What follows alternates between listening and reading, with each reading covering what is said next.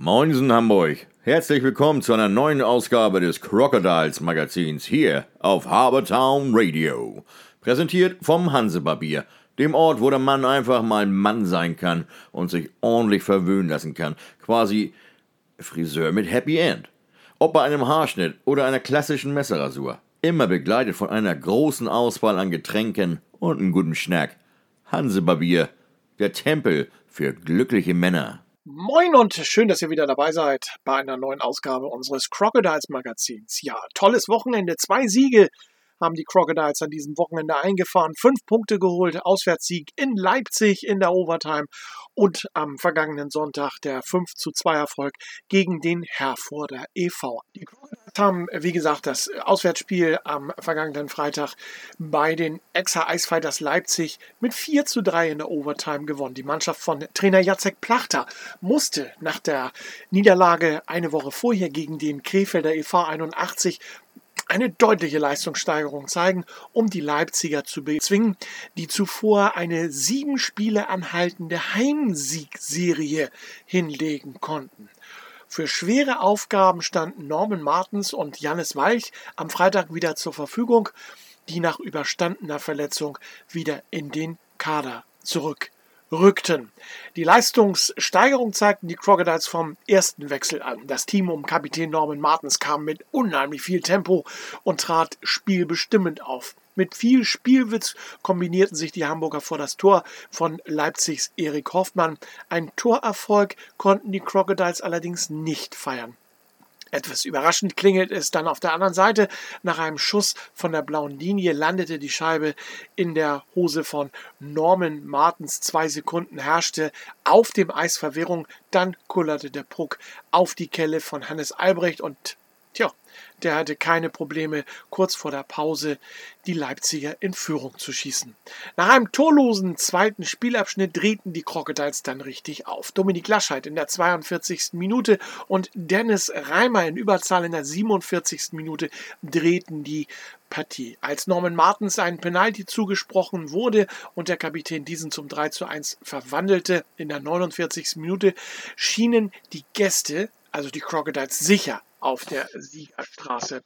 Doch die Icefighters schlugen zurück. Oliver Nowak in der 52. Minute und Florian Eichelkraut in der 55. Minute trafen zum Ausgleich.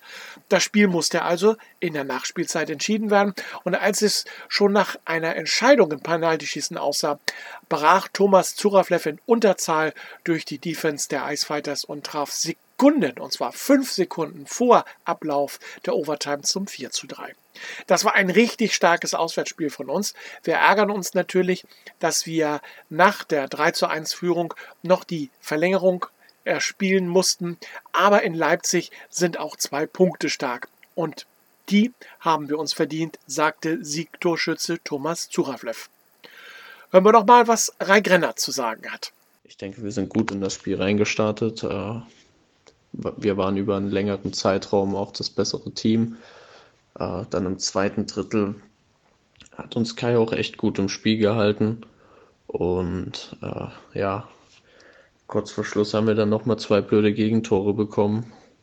Dann mussten wir in die Overtime. Und ja, da hat uns Zura dann zum Sieg geschossen. Äh, verdient zum Sieg geschossen. Und dann konnten wir mit zwei Punkten nach Hause fahren. Und auch Torwart Niklas Zoschke haben wir um seine Meinung gebeten. Wir haben heute, denke ich, ein sehr gutes Auswärtsspiel gemacht. Wir waren von der ersten Minute an bereit, haben Scheiben zum Tor gebracht, ordentlich Druck gemacht, waren, denke ich, auch im ersten Drittel die durchaus bessere Mannschaft, ähm, haben leider kurz vor Schluss ein bisschen ein unglückliches Gegentor gekriegt, ähm, haben uns davon aber nicht aus der Ruhe bringen lassen. Wir haben weiter Druck gemacht, haben ähm, weiter die Scheiben aufs Tor, vom Tor versucht, so gut es geht aufzuräumen. Im letzten Drittel haben wir dann endlich die Tore gemacht. Und dann müssen wir uns natürlich ein bisschen schlauer anstellen. Dann dürfen wir das Spiel nicht mehr so aus der Hand geben, dass es nochmal in die Overtime geht. Ähm, und sind am Ende dann ganz schön geschwommen. Ja, in der Overtime ähm, Chancen auf beiden Seiten bei 3 gegen 3 und ähm, zum Glück haben wir dann Zura, der den Siegtreffer für uns erzielen konnte. Ursprünglich hatten die Crocodiles ja mal angedacht, am Sonntag dann gegen Rostock zu Hause zu spielen, aber Corona lässt ja viele Dinge einfach nicht zu. Und so hieß es dann über einen längeren Zeitraum, am Sonntag ist spielfrei. Dann kam tatsächlich plötzlich die Spontanmeldung, Sonntag 18 Uhr. Unser Gegner heißt Herford. Und Herford kam denn auch nach Hamburg zum Auswärtsspiel zu den Crocodiles. Letztendlich verlor Herford 5 zu 2 in Hamburg und die Crocodiles konnten einen Sieg einfahren. Die Geschichte des Spiels ist äh, relativ zügig erzählt. 1 zu 0 für die Crocodiles, 12. Spielminute durch Dennis Reimer. Nachzuspiel von Patrick Sagau und Thomas Zuraflev in der Überzahl. Der Ausgleich dann im zweiten Drittel in der 25. Minute durch Marius Agaten ebenfalls in der Überzahl. Und äh, elf Minuten später die Crocodiles wieder 2 zu 1 in Führung, ebenfalls in Überzahl durch ein wunderschönes Tor von Thomas Zuraflev nach ebenfalls einer wunderschönen Vorarbeit des Geburtstagskinds Dominik Laschet. 54. Minute, der Ausgleich, das 2 zu 2. Robin Rinke hatte getroffen für Herford und äh, in der turbulenten 55. Minute dann krönte Dominik Laschet seine tolle Leistung und seinen Geburtstag mit einem Tor zum 3 zu 2. Die Vorarbeit leisteten hier Thomas Zuraflev und äh, Brian Böke. Zwei Spieler der Herforder mussten das Eis verlassen. Das nutzten die Crocodiles dann aus. 57. Minute Patrick Sagau zum 4 zu 2. Wieder war es Dominik Lascheid ähm, mit der Vorarbeit und Thomas Zuraflev und Thomas Zuraflev mit einem Empty Net Goal in der 60. Minute dann zum 5 zu 2. Hier leistete Michael Besuska dann die entsprechende Vorarbeit. Hören wir den Kommentar von Sportchef Sven Gösch.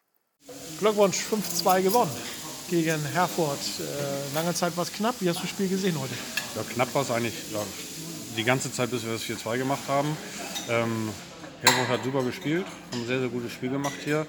Ähm, zum Glück haben wir sicherlich auch äh, ein bisschen Glück gehabt mit den, mit den Strafen am Ende ähm, wo man die, die, letzte vielleicht nicht unbedingt geben muss, mhm. ähm, um dann drei aus fünf draus zu machen. Gut, wir haben es angemacht, die Jungs haben es dann umgesetzt. Überzahl war heute sehr gut. Ähm, aber Herford hat uns auch sehr, sehr viel abverlangt und wir hatten auch noch ein bisschen Luft nach oben, muss man ganz ehrlich sagen. Sehr viel abverlangt, äh, fand ich auch gerade im ersten und im zweiten Drittel äh, war das ein Spiel auf Auge, Augenhöhe. Ja, definitiv, muss man, muss man so sagen. Und äh, was gar nicht, wie stand es nach dem zweiten Drittel 2-1, glaube ich. 2-1, ja.